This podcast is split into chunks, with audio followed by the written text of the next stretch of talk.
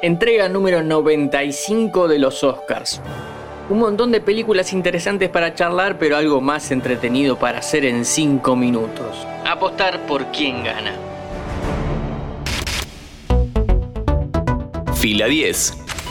Bienvenidos y bienvenidas a un nuevo podcast original de interés general sobre cine y series. Como cada año arrancamos la temporada con lo que su servidor considera el Mundial del Cine, los Oscars.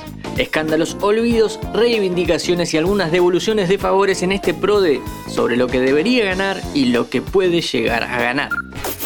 Argentina ya levantó la Copa del Mundo en fútbol e inmediatamente después nos volvimos a ilusionar.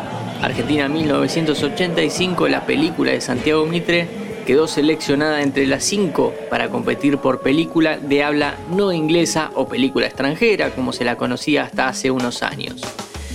Queremos ganar el tercero, la estatuilla levantar, pero la cosa está difícil. La nuestra compite con Close, EO y The Quiet Girl, grandes películas pero que no son verdaderas amenazas. La fuerte es Sin novedad en el frente, película alemana sobre lo mala que es la guerra. Esta es la más nominada de la noche, también está para mejor película en general y es una adaptación de una novela que ya ha tenido otras versiones, incluida una de 1930 que ganó el tercer Oscar que se entregó en la historia. Argentina 1985 creo que fue superior como película, pero los Oscars no se tratan sobre la mejor película per se. La academia premia muchas veces a la película que transmite el mensaje que quiere dar.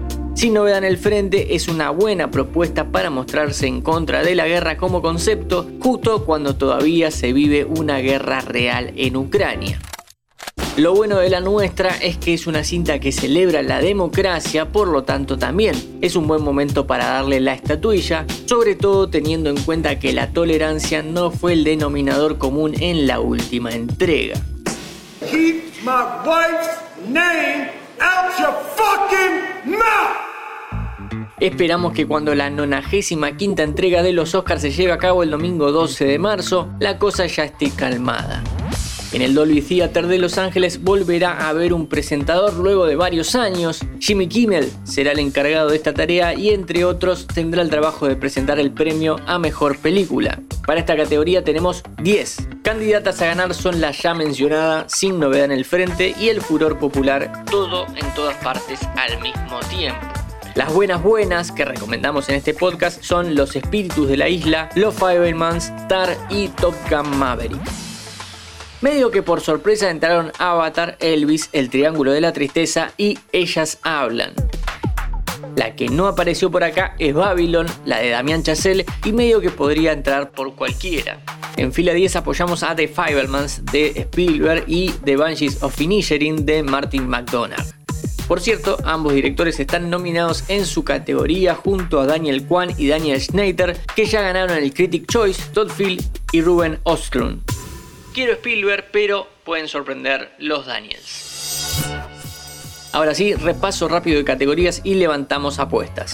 Mejor película animada son todas buenas. Está La Pinocho de Guillermo del Toro, que debería ganar. Está Netflix, así como El monstruo marino, que es parecida a Cómo entrenar a tu dragón, pero con piratas. Marcel de Shell with Shoes On, un milagrito del cine que solo conseguís en internet. Mismo lugar donde encontrás rápido El gato con botas, el último deseo. Y por último está la hermosísima Red disponible en Disney Plus. Guión original, quiero a los espíritus de la isla, pero tiene más chances todo en todas partes al mismo tiempo. Para guion adaptado está casi cantado, sin novedad en el frente. Actor principal, favorito de este podcast y parece que también de la temporada de premios es Colin Farrell. Actriz principal, se llevó casi todos los premios de la temporada Michelle Yeoh, pero acá bancamos a Michelle Williams. Ya que nos estás escuchando en una plataforma de sonido, te tiro las nominadas a mejor canción. Natu Natu con doble A, las dos veces es un temón de la película de la India RRR. Tendría que ganar. Si no lo hace, capaz le toque a Lady Gaga interpretando Hold My Hand, otro temón que aparece en Top Gun Maverick. Mi nombre es Matías Daneri y te espero en un próximo episodio. Interés General Podcast. Conoce algo nuevo en 5 minutos. Seguinos en redes sociales y descubrí más contenido. Búscanos en Instagram, Twitter, Facebook y LinkedIn como Interés General Podcast.